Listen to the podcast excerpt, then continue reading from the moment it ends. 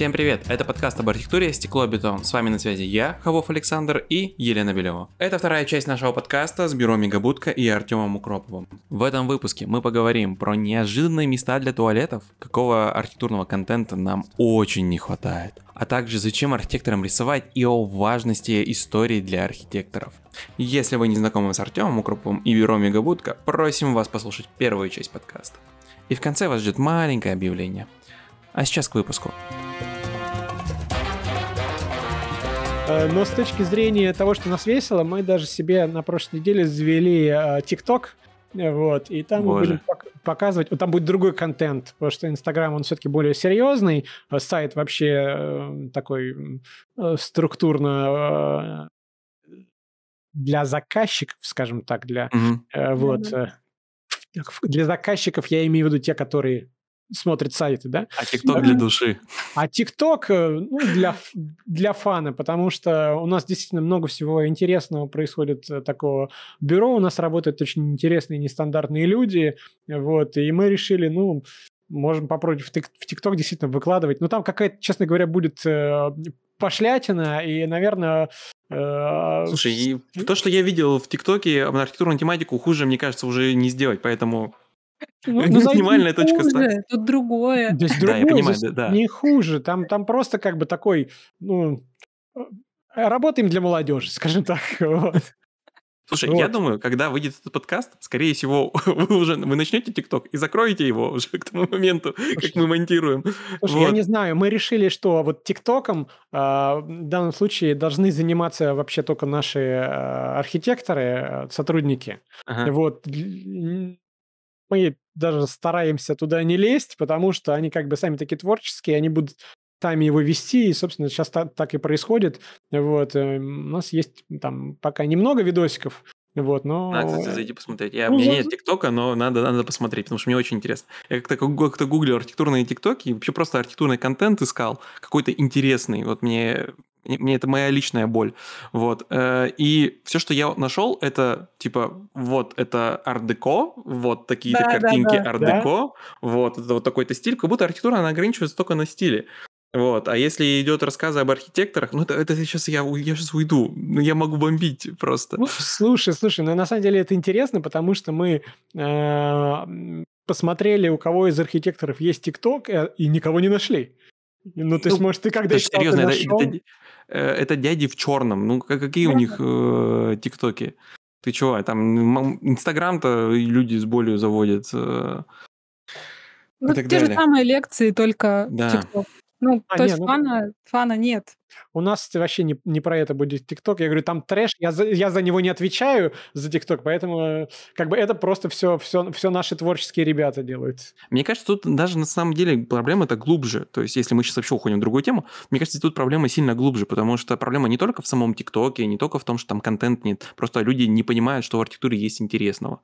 То есть, э, э, по сути, архитектура чем ограничивается? Вот у тебя есть личности, и тебе нужно пересказать э, заслуги этих личностей. И у тебя есть здание. А что рассказывать про здание? Ни у кого нет какого-то мнения, представления. Ну вот Варламов придумал, что вот плитка тут плохо лежит, фасад говно. Вот он не придумал ясного, четкого объяснения людям, почему этот фасад хороший или плохой. Он не дал им этой ясной картины, как он дал, например, эм, благоустройство. То есть есть качелька, это хорошее благоустройство. Она не ржавая, это хорошее благоустройство. Плитка лежит ровно, это хорошее благоустройство. К архитектуре такого тяжело применить, поэтому он просто Типа, много этажей – плохо, мало этажей – хорошо.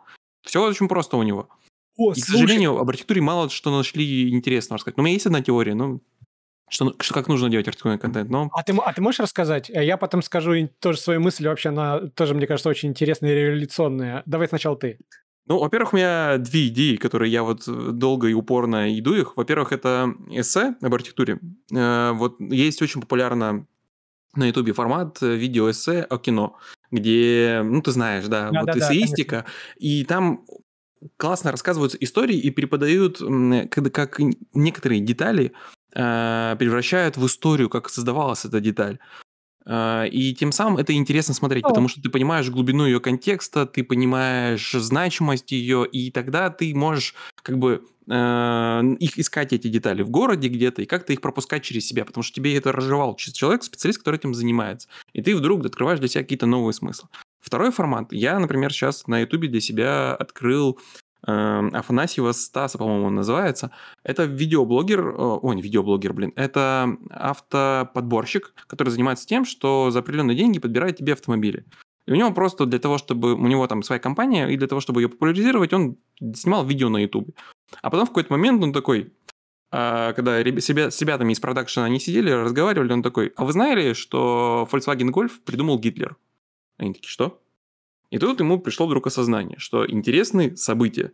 И он начал выпускать э, видео картавой истории, где он рассказывал о событиях, которые перевернули автомобильный жанр. Я это скидываю своим коллегам, которые в жизни никогда не интересовались автомобилями, они просто в запой смотрят 4 часа. 4 часа в запой про, там, не знаю, про то, почему, а, как появился бензиновый двигатель, как появилась двигатели внутреннего сгорания и все остальное. Это безумно захватывающая история, потому что в центре их события э, люди — это скорее инициаторы или люди с разными характерами. Потому что про архитектуру можно очень много интересного рассказывать. Э, например, все там восхищаются византийской там какой-нибудь старой архитектурой, а то, что там были одни сплошные пьяница-бабники, которые бегали, выпрыгивали там из зданий, бегали от одного правителя к другому, потому что их там застукали женщины, о, точнее, застукали с чужими женщинами или еще что-то. Про это никто не рассказывать, но это безумно весело и интересно. Да, Все кстати, сплетни. Да, еще совсем, кстати говоря, вот продолжая твою тему, очень интересный момент. Недавно узнал, что когда проводились по поводу архитектуры, э, мне всегда было интересно, где в замках э, туалет, как он выглядит. Да, да. Потому что я, я ходил, знаю, где. Да, ходи... Э, я не знаю, может, у нас разные с тобой мнения, в смысле, разные знания по этому поводу. У меня вот вполне конкретное. Я как видел сам... Стену? Да, да, да, да. Есть со стены, но это в основном вот, э, э, как они называются, дозорные, да, кто был. Да, на, на... Да. А как вот, например, решался туалет, простите меня, во время там балов каких-нибудь вот в, в такой же поздний, позднем, чуть позже Интересно, времени, интересовался. Когда, угу. значит, у тебя есть красивый там какой-то такой замок-особняк, э, и угу. что у тебя на, на улице в кабинке туалет, куда вот гости вот в этих пышных платьях, как это все происходит, и как это... Оказалось, я сейчас, может, там историки насмотрят и, может, меня э, как бы немножко осекут, но мы как раз с коллегами э, общались на эту тему, и э, выяснилось следующее, что, представляете, во время всех этих торжественных церемоний, балов и так далее, вот этих вот сборищ, да, людей, э, расстилали сено где-то по комнатам, все, простите меня, гадили в этой стены, а потом все это под конец мероприятия просто сгребалось там, типа, на кучу отсюда. Представляете? Охрененно. Вот, вот, это про архитектуру, это про туалеты, это же очень интересная тема. Всем, конечно, мы знаем, что там, да, с, с э, дозорные со стен, что у королей да. там, у каких-то там дырки патронами, но реально, куда обычные-то люди, куда они? Вот, вот, вот представляете, об этом почему-то никто это, не это говорит. Это как история про французские балконы, знаете, да, эти истории французского балкона? Нет, расскажи. Э, ну, французский балкон используется для того, чтобы выбрасывать помои на улицу. А, То есть для, ты для открываешь этого, да? двери, да, и как бы э, делаешь свои дела. Круто. Французского балкона. А мы как бы такой, ну, элитное решение а, архитектурное. Очень, очень классный, класс, классный факт. Видишь, и таких историй же очень много, и про них как бы не рассказывается. Ты говорил э, блогеров и того, что они рассказывают по поводу того, что высотки, там, высотное строительство хорошо, э, что-то плохо. Э, тоже возникла недавно мысль, очень разумная, сейчас серьезная мысль, но очень интересная. Mm. И мне как раз кажется, что она достаточно революционная. А, заключается в следующем, что, смотрите, в каждое время, а, я имею в виду там, эволюции человечества в каждый разный век, были разные нормы и правила урбанистики. Понятно, что урбанистика, само понятие появилось там а, в первой половине или в начале 20 а, века, но по сути как бы это просто термин, да, но по сути она была, да, вот, она выражалась там следующим образом, что там города строились э, в основном под э, тип использования или транспорт. То есть, э, когда э, там между расто... раньше города, по-моему, через 60 или 70 километров э, делались, потому что это то, я могу сейчас ошибаться, с цифрах я не силен, но это то расстояние, которое может там, пройти лошадь там, за раз, mm-hmm. да, поэтому они могут дойти от одного города до другого. И, собственно, вы помните еще во времена, по-моему, там Рима, что ли, или еще в Греции, я не помню, когда-то. в глубоко античные э, времена появились эти колеса, на них появились повозки, Потом, значит, эти повозки перешли в размер повозки, значит, э, лошадиный. Потом лошадиная повозка перешла, значит, в, там, в железнодорожную, трамвайную и автомобильную в итоге. И, и, и по-хорошему вот как бы вот так вот сделали, и это все одно цепляется за другое. При этом сейчас, на самом деле, потребности, например, вот если бы мы с нуля сейчас изобретали средство передвижения, э, такое как автомобиль, возможно, мы бы его и, скорее всего, сделали бы какой немножко другой ширины. Угу. Может быть, как-то его по-другому устроили. Но просто вот история вот так вот постепенно развивалась, что мы вынуждены каждый раз адаптировать свой город под эм, того, то, что было раньше. Меняющиеся реалии. Да, и урбанистика, а, которая существовала не как понятие, а как явление в то время, когда были лошадиные повозки, она была э, у нее была своя логика. Лошадь пришла там к таверне, можно было налить, там были угу. парковки не для велосипеды, не для, велосипед... не для велосипедистов, а лошадей.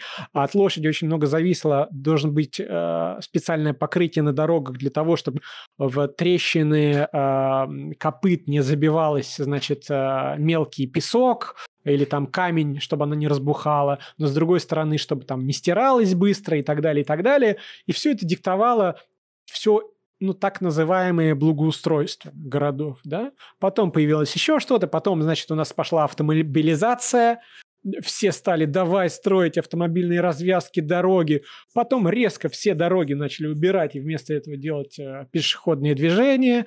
Потом, значит, а куда нам девать? У нас появились дроны и значит, эти э, скутеры на электромоторах, вот, а, а потом у нас сейчас появятся машины для... С автопилотами. С автопилотами, да еще на электродвигателях, и это вообще в корне изменит что-то. Так вот, парадокс заключается в том, что вот те нормы урбанистики, которые продвигаются сейчас всеми э, урбанистами, угу. они, они записаны, они понятны, они одинаковые. Но дело в том, что вот вы задумаетесь, эти нормы, которые сейчас используются, на них тратятся большие деньги, чтобы это все, значит, переделать, сделать и так далее. Но при этом мы понимаем, что поскольку это архитектура, а, и это большие объемы, большие масштабы, это реализовывается достаточно большое количество продолжительное время, то есть Москву при всех огромных затратах, там за 15 или за сколько, за, за 10 лет сделали более-менее симпатичной, да? Только Москву. Только Москву, да, еще только Москву. А сейчас регионы хотят сделать так же, как у Москвы, с теми же самыми качелями и, и да. так далее, и так далее. Так вот, представляете, все, что мы сейчас проектируем, э, опираясь на нормы современной урбанистики, в тот момент, когда это будет реализовано, будет уже не актуально. Фактически да? мы сейчас с вами проектируем вообще морально, устар... морально устаревшие вещи. И это парадокс. Нам для того, чтобы проектировать сейчас нормально, нам нужно думать, а что будет потом. И этим вообще мало кто занимается. Я не знаю, кто этим занимается.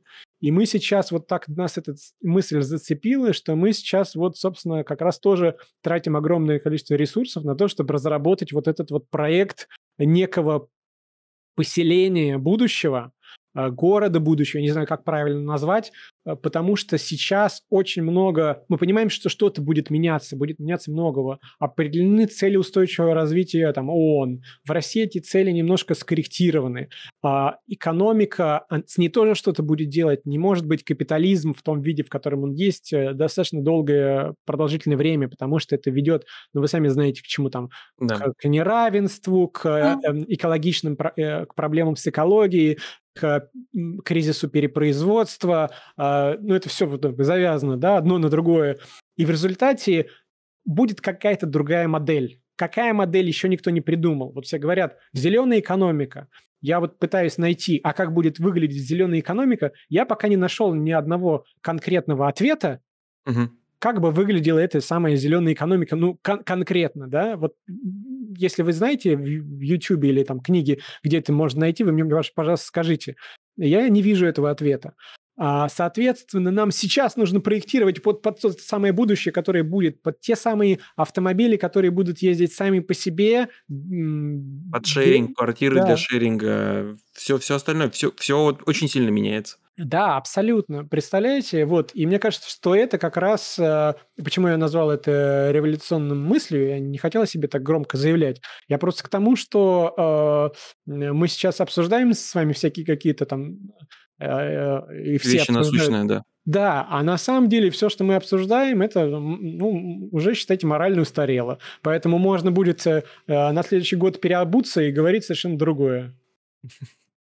Э, я вот просто буквально недавно где-то читал статью а, Льям Янга а, про спекулятивную архитектуру, и как раз-таки он а, декларировал а, то, что зачем нужно заниматься спекулятивной архитектурой, как раз-таки для выявления вот этих неочевидных вещей, которые ждут нас в будущем изменениях.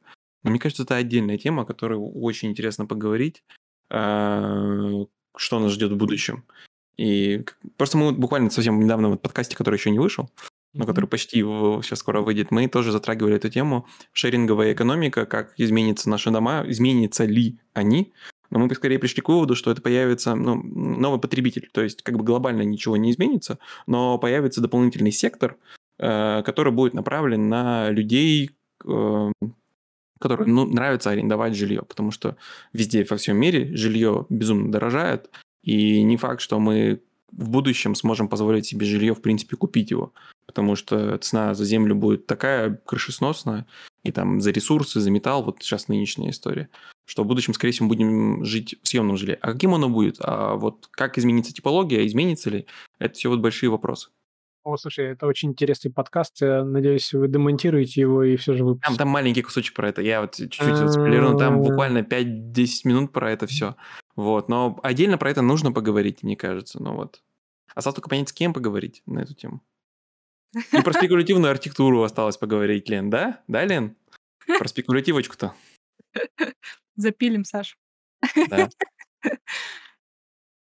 И вообще ну, хорошая тема, на самом деле, подкасты тематические, да, наверное, выпускать. Да. Вот, э, потому что действительно, вот мы сейчас заговорили о каких-то там, например, ну, слушай, вот ты сейчас сам, Саш, сказал, что есть, э, значит, вот э, целый пласт архитектурных эм, историй, да, скажем да. так, связанных с архитектурой. Смотри, мы две или три уже нашли.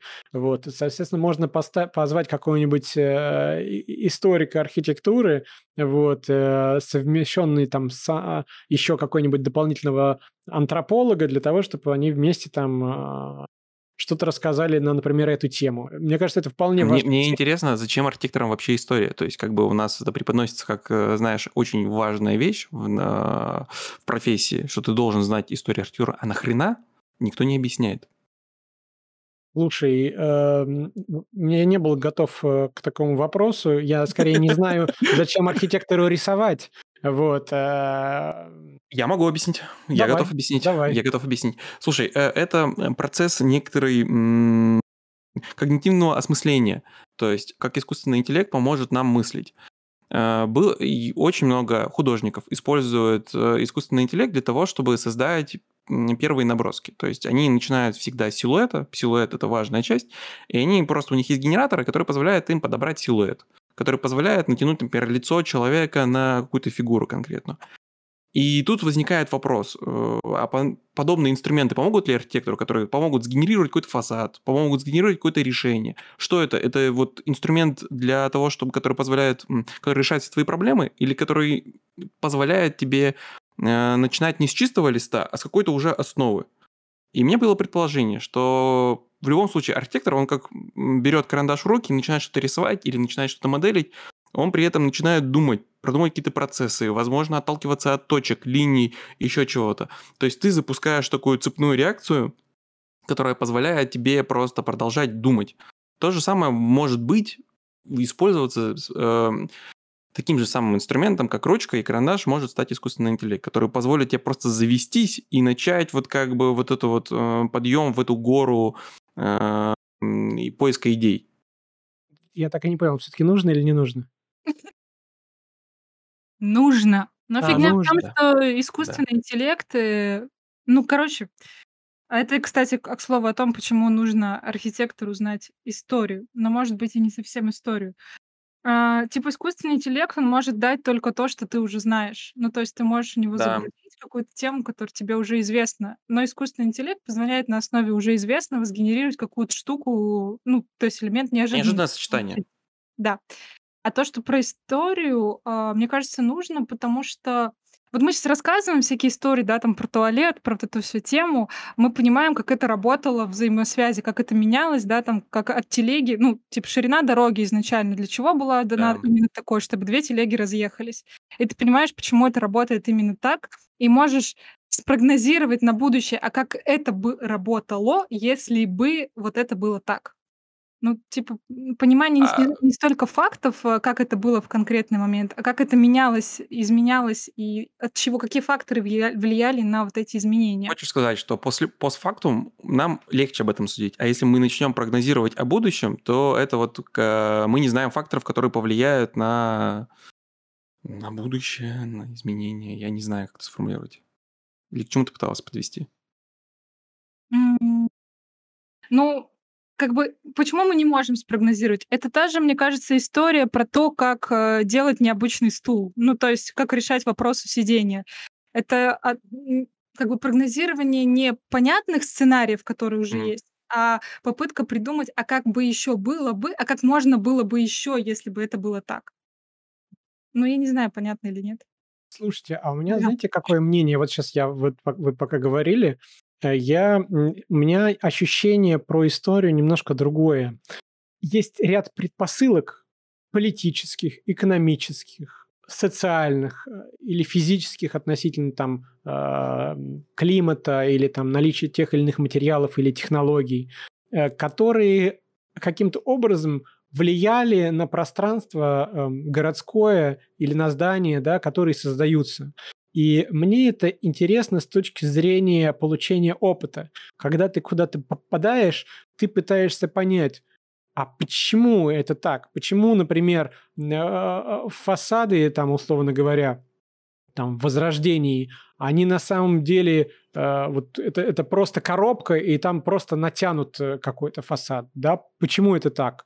Вот. Или почему появилась эта площадь? Или почему у парка Горького в Москве э, такие аллеи с таким большим количеством асфальта, которые э, совершенно не очень комфортные для хождения по паркам, и их пытаются там каким-то образом скрыть? А почему э, перед вокзалом есть площадь? А как, почему кольцо? Ну, и, и так далее. А почему конструктивизм? То есть как это как эта история влияет на саму городскую ткань. И когда ты, в принципе... И процессы это... стоят за этим, да. Да, и когда ты, в принципе, это знаешь, не всегда, но это дает тебе э, понимание, а как бы так сделать в твоем проекте, чтобы эффект добиться того эффекта, который ты хочешь добиться. Mm. Ты вспоминаешь это место, ты понимаешь, как оно было создано, ты понимаешь те эмоции, которые оно провоцирует, ты понимаешь исторический контекст и думаешь, а мне бы вот нужно так или мне нужно наоборот по-другому.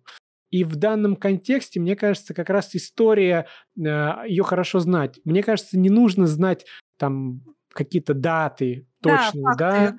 Вот, скорее нужно знать историю с точки зрения, я не знаю, относится к... Процессов. Процессов, да, да каких-то процессов. И это можно э, использовать вполне себе прикладно. Э, да, так, да, такое... да, согласен.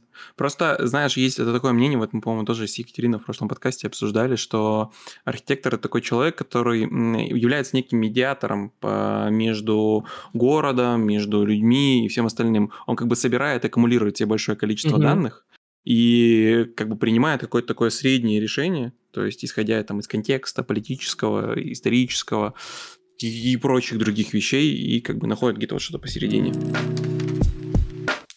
А теперь важное объявление для всех лапушек, кто дослушал этот выпуск до конца. Спасибо вам, что вы есть и что вы нас слушаете, что вы возвращаетесь к нашему подкасту.